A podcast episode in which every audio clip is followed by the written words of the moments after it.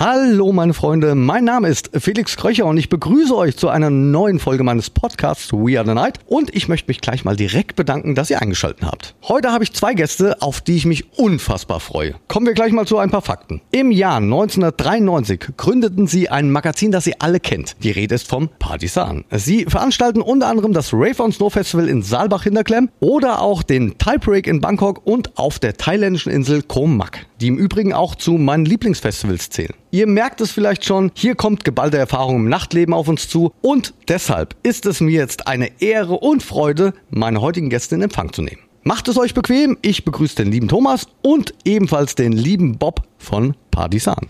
We are the night mit Felix Kröcher. Ein Podcast von Sunshine Life. Präsentiert von Schweppes. Mix it up. Rezepte und Infos auf schweppes.de.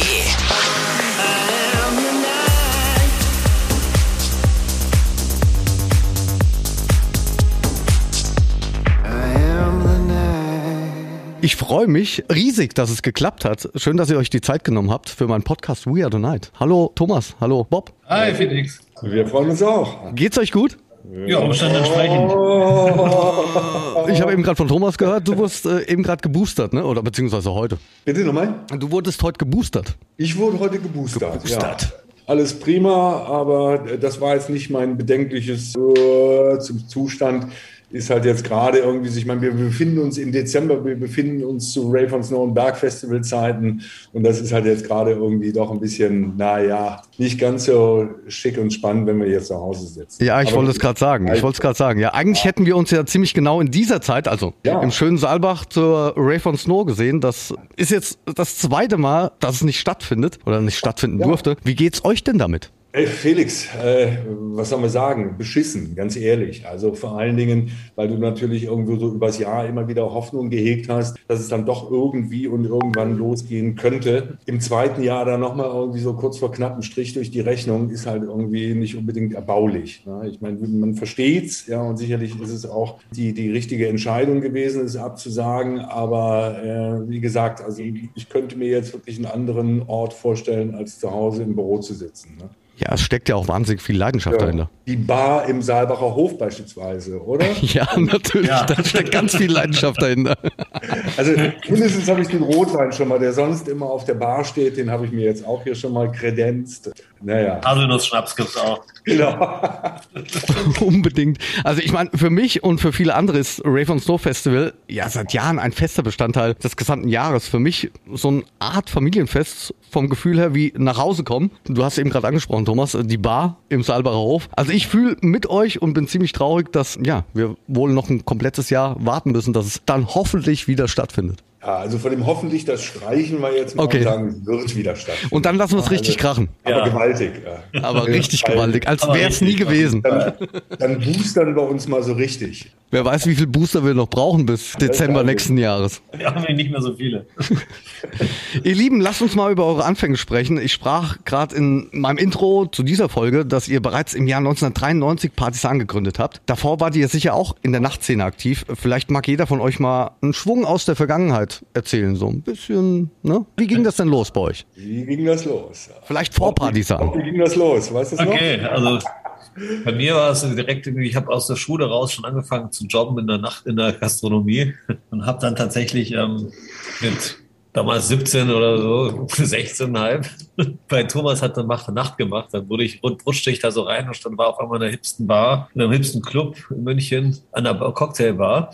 War noch minderjährig, wo ich daran hätte, hätte saugen dürfen, aber das hat damals noch, nie, noch niemand so richtig kontrolliert. Und Thomas war mein Chef damals.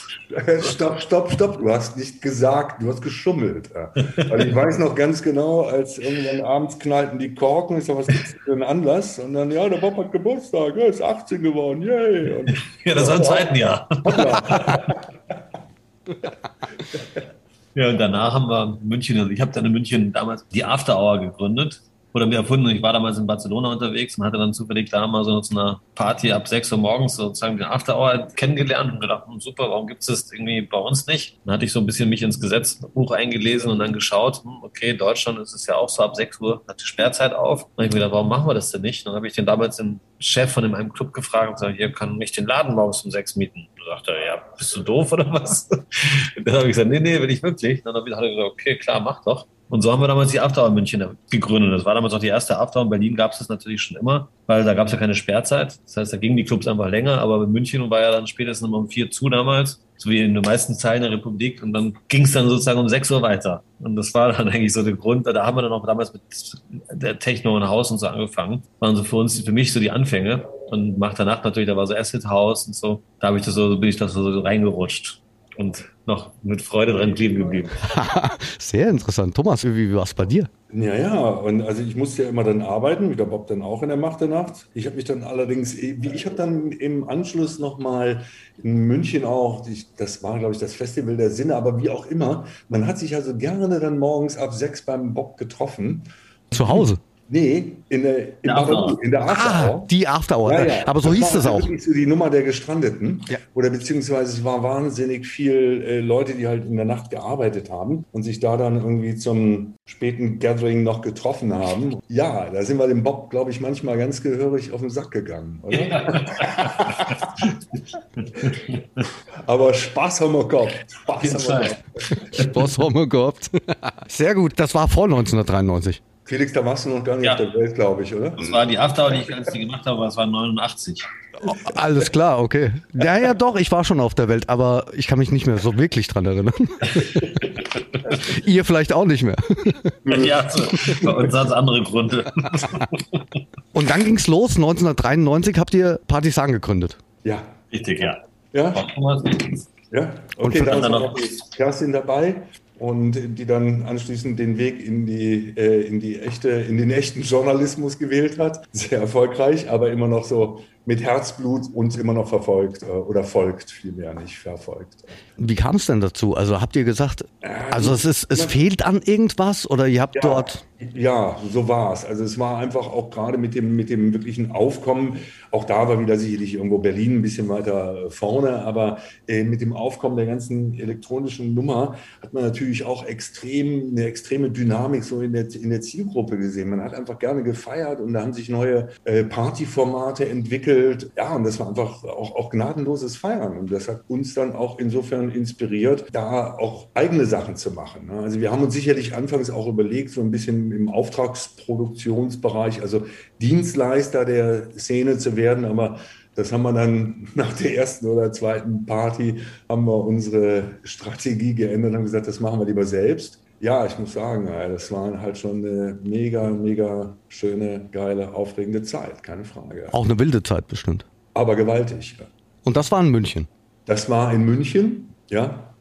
München hat man damals angefangen mit den Partisanen und sind dann aber dann ja, relativ schnell, haben wir uns dann ausgeweitet. Wir haben dann als, auf einmal Anfragen gekriegt aus anderen Regionen, als erstes aus Stuttgart, dann kam NRW und so, die halt alle das Magazin in München irgendwie gesehen haben, gesagt haben, hey, das ist eigentlich ein lustiges Magazin, warum gibt es das bei uns nicht? Und haben gesagt, ja, mach doch. Lass uns doch ein Franchise draus machen. Dann haben wir uns immer überall Partner gesucht und dann gab es es am Ende ja in ich glaube, sechs Ländern und 13 Regionen. Das Magazin überall. Wir hatten damals dann irgendwann eine Auflage von 360.000 im Monat. Wow mit lauter Einzelausgaben sozusagen immer regional. Das war ja wirklich von Ibiza bis Belgien, Österreich, Schweiz. Australien. Australien, stimmt. Bangkok. Bangkok ja.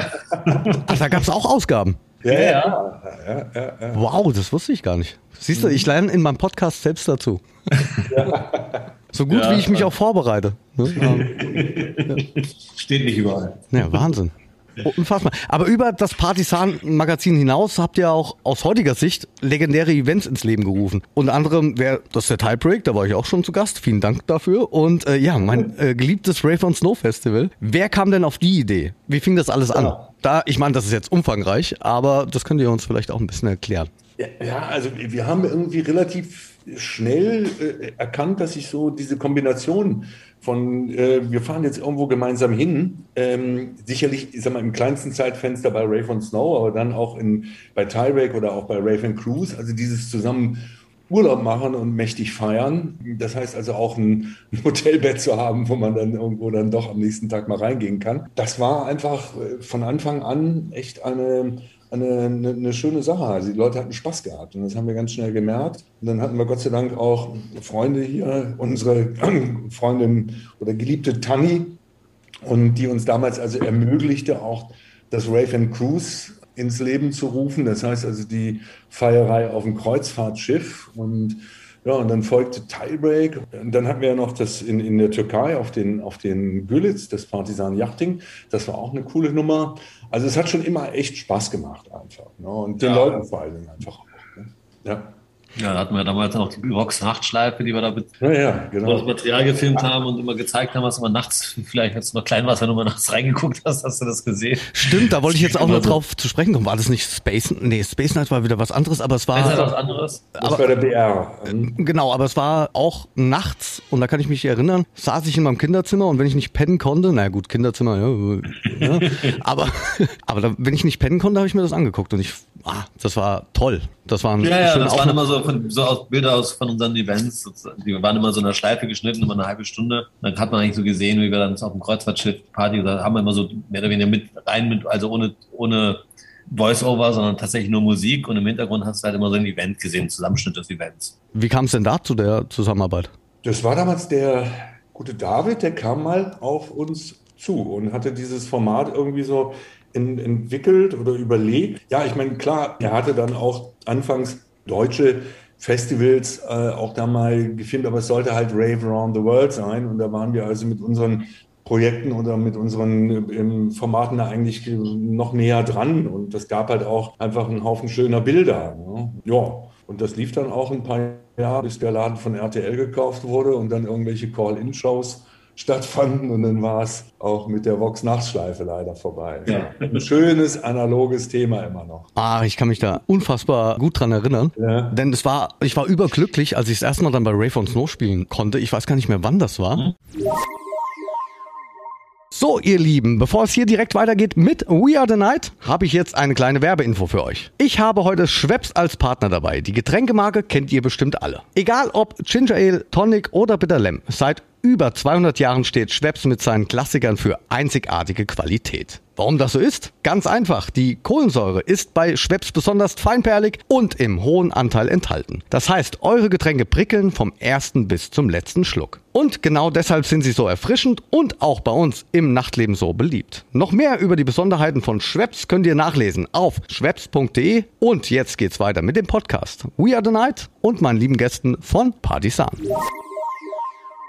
Ja, ich kenne euch ja auch schon eine ganze Weile jetzt. Ich bin auch sehr stolz und dankbar für die jahrelange Zusammenarbeit. Ich weiß gar nicht mehr ganz genau, wann ich zum ersten Mal bei Rave on Snow gespielt habe, aber ich weiß noch und ich war so überglücklich, als es soweit war. Ich kann mich auch noch erinnern, es lief ja damals Ausschnitt im Fernsehen, ihr habt es eben gerade gesagt, bei Vox lief das. Kann sich denn von euch noch jemand an unser erstes Zusammentreffen erinnern? Weil ich habe mir Gedanken drüber gemacht, ich weiß es gar nicht mehr, wann, wann das wirklich war. Oder wann habt ihr mich denn das erste Mal Wahrgenommen? wahrgenommen? Genau, mir fehlen die Worte. Also bei mir muss es und wird es wahrscheinlich an der Hotelbar vom Saalbacher Hof gewesen sein. nee, Quatsch, wann war denn das? Aber sag mal, du hast doch damals auch schon diese ganze, oder da war noch Club Rotation am Start, oder? War das auch schon deine Rave on Snow Zeit? Oder? Nicht ganz, nicht ganz. Nicht Ich glaube, ich kam ein bisschen okay. später. Okay, okay. Felix, ey, boah, ey, bei 25 Jahren oder wie Quatsch, wir sind länger jetzt schon wieder. Das ist eine gute Frage jetzt, oder? Ja, ja, ja, auf jeden Ey, also, wow. Plötzlich war ich da. Ja, und dann nicht mehr wegzudenken. Stimmt, Bob, von dir habe ich ja irgendwann mal auf lebenslang den Gig für, für den Dorfplatz bekommen. Ja. Ich weiß gar nicht, ob Thomas das weiß. Also bis dato noch nicht, aber ist okay. Also wir Ja. sind beide allein vertretungsberechtigt. Ist abgesegnet jetzt.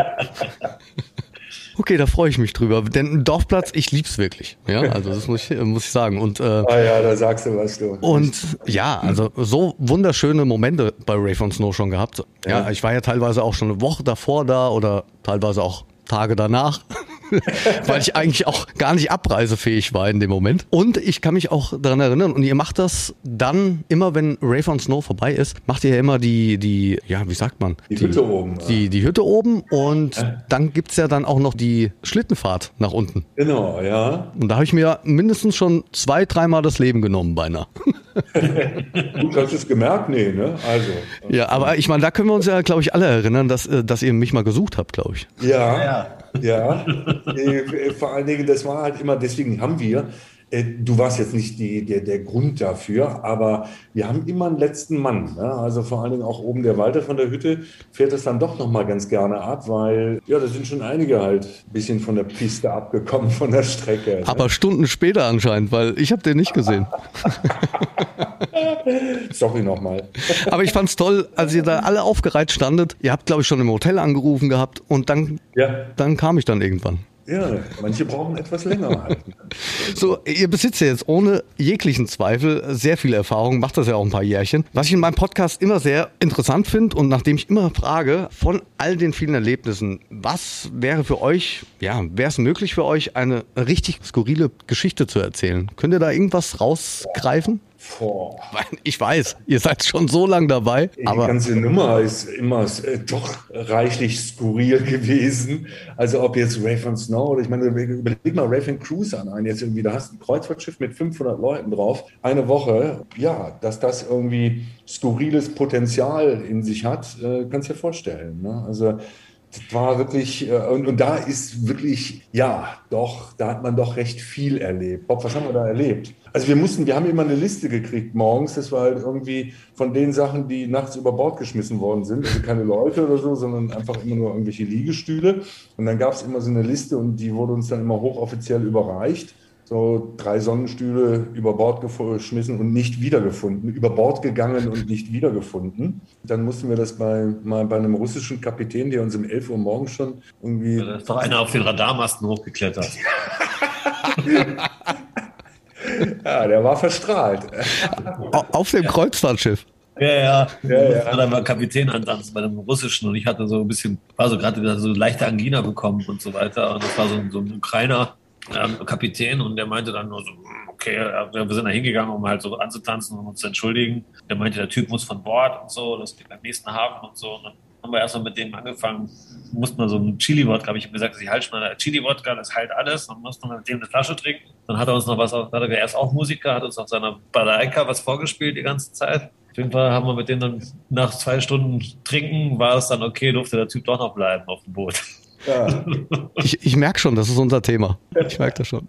Weil ich, ich meine, ihr macht das seit den frühen 90ern und ihr habt ja auch mit den ganzen 90er DJs viel zu tun gehabt. Ja. Also ich kann mich auch an eine Geschichte erzählen, die Tom Novi vor kurzem, glaube in der im Face Magazine geschrieben hat. Also Nachruf auf Max Boone. Ja. Und beide haben ja damals auch bei Ray von Snow unter anderem gespielt, bei euch. Ja, ja, ja. Da gibt's mit Sicherheit auch gerade so die, ja, so die erste Generation Techno-DJs, die habt ihr alle miterlebt. Die haben wir miterlebt, ja. Und äh, gerade jetzt zum Markus, also Gott hab ihn selig, der hatte auch mal im Kendler, das war damals unser Künstlerhotel, und da hat er einfach einen riesen, riesen Spaß gehabt. Die hatten so auf dem ersten Stock im Zwischenflur, hatten die so eine große, schöne bayerische oder was ist so eine, so eine alpenländliche Holztruhe stehen. Und da hat er sich immer nachts drin versteckt, nackt, wohlgemerkt. Und wenn jemand die Treppe hochkam, dann sprang er dann aus der Truhe raus wie Jack in the Box und hatte einfach einen, und da hat er sich den ganzen Abend mit beschäftigt. Also das fand, das fand er super. Also ich würde sagen, wir auch. Ja. Das war Ray von Snow. Das war Ray von Snow, ja. ja. So, ich kann mich an Tiebreak erinnern. Da war ich jetzt ja vor, ich glaube jetzt mittlerweile drei Jahre schon, liegt das wieder ja. zurück. Oh ja, ja. Und ja. da kann ich mich erinnern, da wollte auch jemand mit einem mit Roller die Palme hochfahren. Ja. War das nicht so? Ja, gut. Nehmt ihr das eigentlich noch so wahr oder, oder ist das für euch normal? Also wir nehmen das wahr, aber wir bewerten das mittlerweile anders.